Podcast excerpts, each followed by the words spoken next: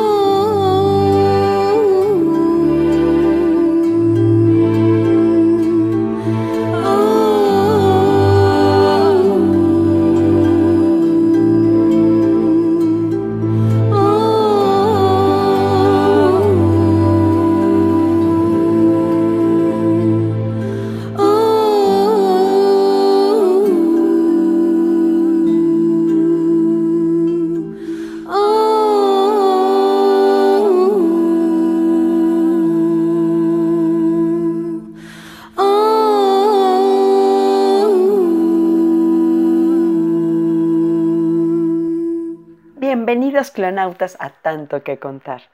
Antes de iniciar nuestra cápsula, si por algún azar llegaron a este lugar, suscríbanse primero a nuestro canal en YouTube y no dejen de escucharnos en el podcast de la radio del Colmich. No olviden que estamos en www.radiodelcolmich.com. Pues bien, queridos, soy Nora Reyes Costilla que hoy les contará que no todas las mujeres están hechas de flores, azúcar y muchos colores. Algunas están hechas de aventura y deciden por sí mismas. Por eso la cápsula de hoy se llama De princesa mogol a China poblana.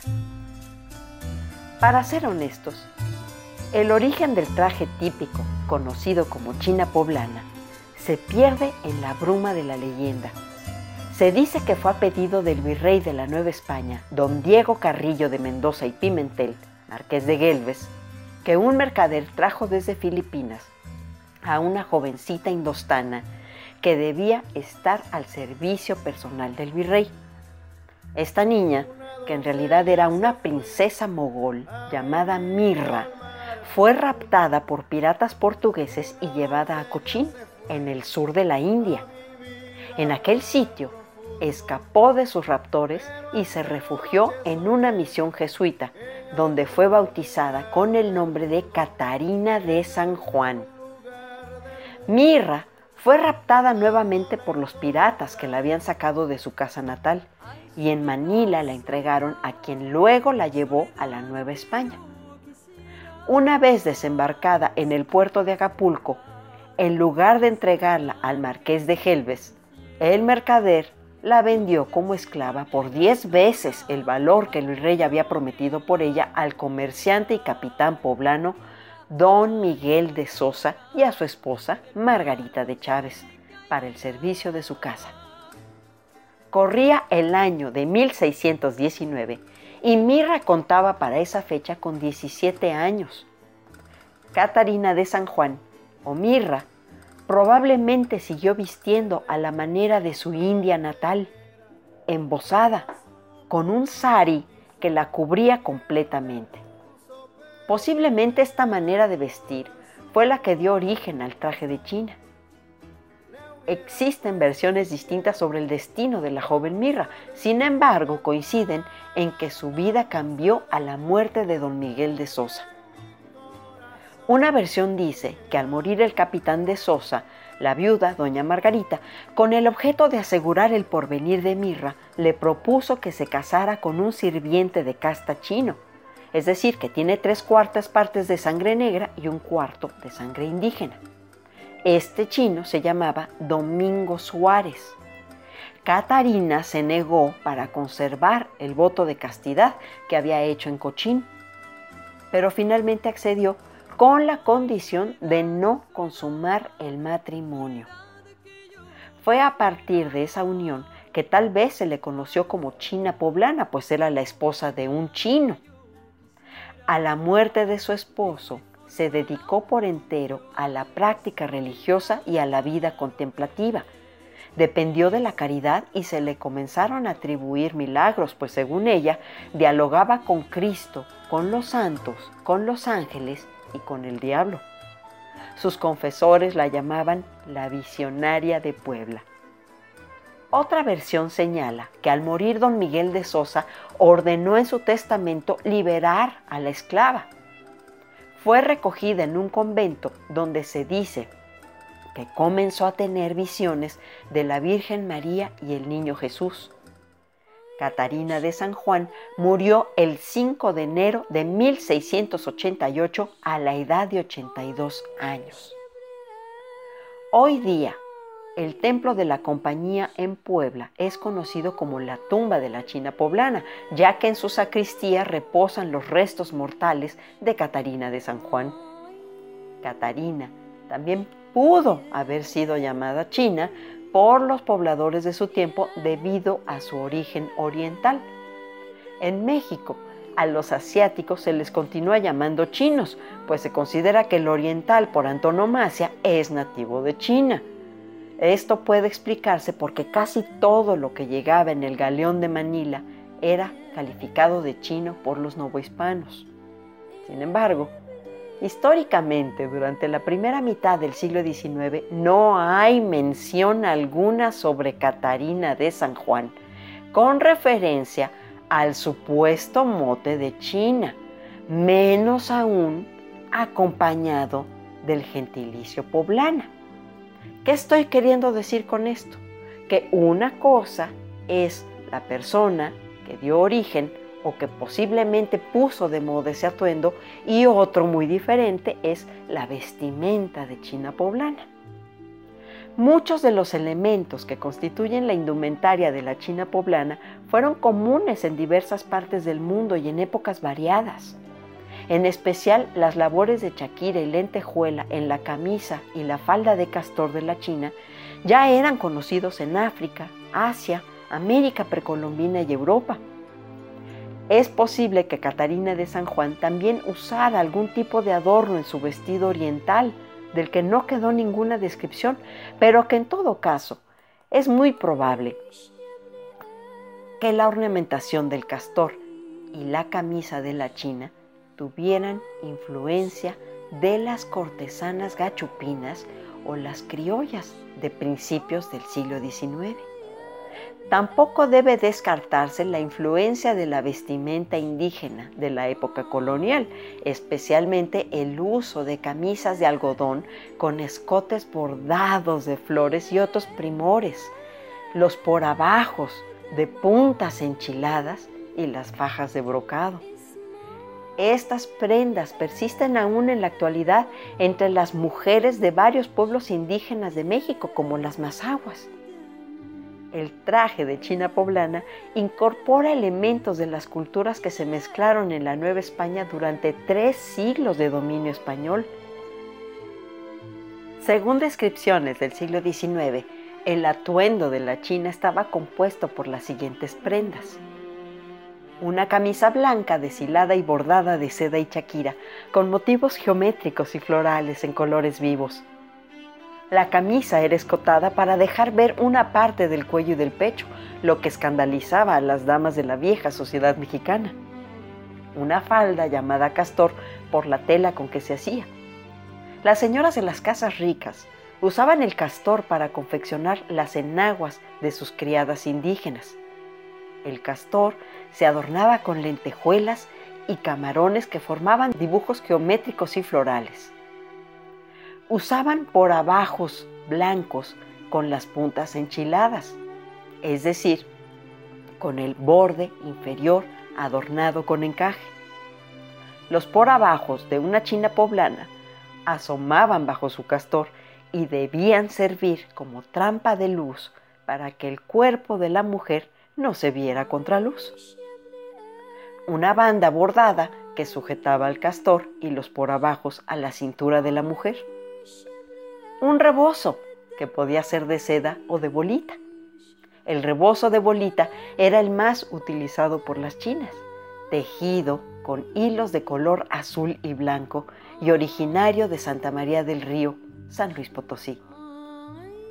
En algunas ocasiones, la china solía llevar una mascada de seda que cubría sutilmente el escote de la camisa, como calzado, a pesar de su pobreza, una china no dejaba de usar zapatos de raso bordados con hilos de seda. Este tipo de calzado aparece en algunos textos mexicanos del siglo XIX como un indicador de que quien los portaba era una mujer de vida alegre. Además, la china complementaba el atuendo con adornos y joyas que engalanaban sus orejas, el pecho descubierto y las manos en qué momento el personaje de la China poblana pasó de la santidad a la liviandad? No nos toca responderlo en este momento. Cleonautas, caigan en cuenta que Cenicienta nunca pidió un príncipe azul. Ella solo quería un vestido nuevo y una noche libre. Esta fue Nora Reyes Costilla, su imperatrix ad eternum, con de princesa mogol a China poblana tanto que contar. Lean 20 minutos antes de dormir y vístanse con un lenguaje propio. Si ya nacieron siendo originales, no se mueran siendo copia de nadie más. Espérenos hasta la siguiente emisión. Cada hombre es una humanidad, una historia universal. Y como la historia es maestra de vida, queremos que conozcas y saborees la historia por medio de refranes, datos curiosos, biografías, chimentitos, palabras raras y todo aquello que nos forma como personas. Tanto que contar es un espacio campechano y digerible en el que Nora Reyes Costilla los deleitará en breves cápsulas con su bella y argentina voz. Escúchame a través de la radio del Colmich, www.radiodelcolmich.com. Se van a enamorar.